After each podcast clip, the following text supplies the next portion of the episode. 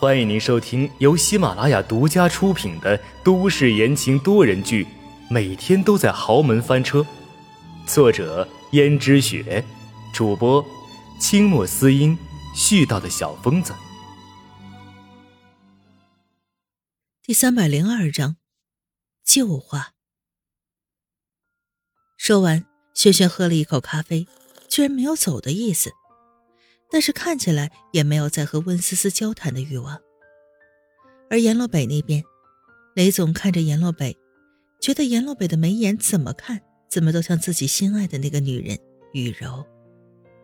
这么多年来，雷总自从有钱了之后，也找了很多的女人，有的眼睛鼻子像雨柔，有的一个神情像雨柔，那他就会全部收入囊中，无论想尽什么办法。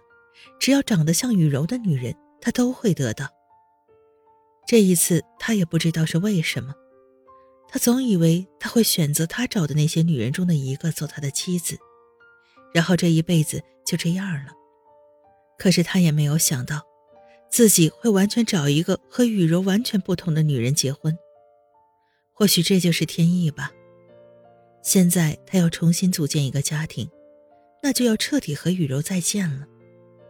可是，看着阎洛北这相似的眉眼，难怪长得那么像雨柔，原来竟然是雨柔的孩子。于是雷总道：“孩子，你现在在做什么？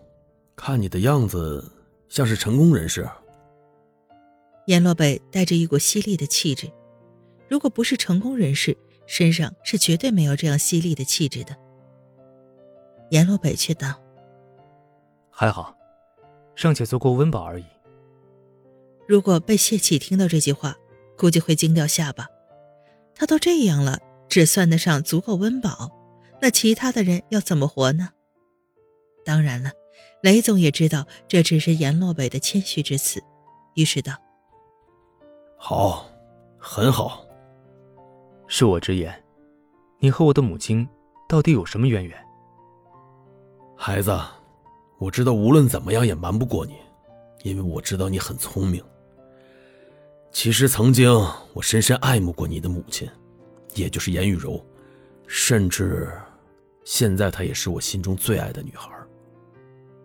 阎罗北露出了一丝惊讶道：“你以前认识我母亲？”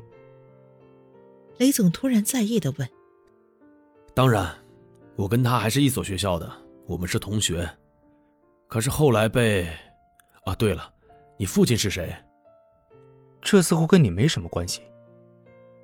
你的父亲是不是江振东？阎洛北却矢口否认道：“他不是我的父亲。虽然你很像雨柔，但也有几分江振东的样子。你就是他的儿子吧？我听说雨柔和江振东生下了一个男孩，可到死连个名分都没有。”还被人当成不要脸的小三，最后还被逼死了。就连你，也被你那个亲生父亲送到国外去了。真没想到，本来以为你到了国外没有亲情的陪伴，你不知道会变成什么样子，而你竟然变成了人中龙凤。雷总赞许的说：“那你是应该高兴，还是不高兴呢？”当然高兴了。虽然我恨江振东横刀夺爱。却又不好好珍惜雨柔，但毕竟你骨子里流着雨柔一半的血，而你长得像雨柔，看到你就像看到雨柔一样。如果你只是想在我身上寄托和我妈从前未完的情谊的话，那大可不必。怎么，你要和刚才那个女孩结婚了？可是她我认识，她是江家的少奶奶，这算起来应该是你的侄媳妇才对啊。只要我愿意，身份都不是问题。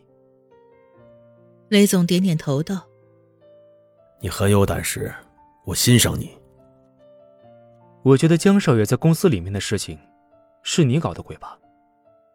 雷总脸色一变道：“你怎么怀疑到我的头上呢？你有证据吗？没有证据，不要随便的指认是我做的。”很好，我没有证据。但是用脑子一想就知道了，一般人不会费尽这么大心思来做这件事情的，而肖主管为什么会做这样费力不讨好的事情呢？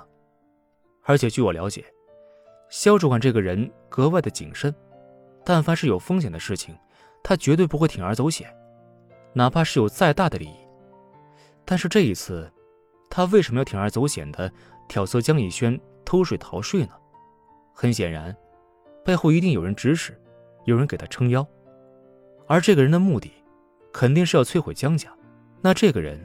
必定是跟江家有仇的，所以才会这么大费周章的摧毁江家。刚刚听你说，既然你曾被江家横刀夺爱，那罪魁祸首很有可能就是你了。而且看你的样子，完全有这个能力。雷总突然哈哈大笑起来，道：“不愧是雨柔的儿子，你被送出国外，没有变成一个绣花枕头，反而这么能干，很好，很好啊。”那你现在要去江家揭发我吗？阎洛北摇了摇头说：“我不会揭发你。为什么？因为我姓严，不姓江，我和江家没有关系。江家是死是活跟我无关。这些我就算知道，我也可以当做我不知道。”雷总沉吟片刻道：“孩子，看来你对江家的怨恨也颇深呢。这样也好。哦，对了。”肖主管被人带走了，你知道吗？你心里不用拐弯抹角的猜疑了。没错，肖主管就是我派人给带走了。雷总十分惊讶的说：“你怎么会知道我在那个时候安排肖主管，而肖主管也会在那个时候跟我见面的？因为这些天，我一直派人盯着肖主管的行踪。你早就料到肖主管有问题了。”从听说江家少爷突然废材变天才，而公司的业绩直线上升，我就开始怀疑了。后来，我在公司打探到江少爷和肖主管来往密切，很多时候，两个人都会单独放在办公室里面谈话，一谈就是一两个小时。从那个时候，我就开始密切注意肖主管的行踪了，也包括他去见你。你早就料到了肖主管有问题。但是你既不袖手旁观，又不告诉江家人到底是怎么回事，那你到底是什么立场？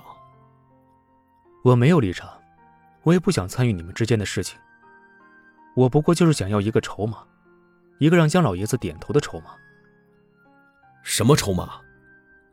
江家老爷子那么死板一个人，你觉得我手上如果没有足够的筹码，那他会点头让我跟名义上的侄媳妇结婚吗？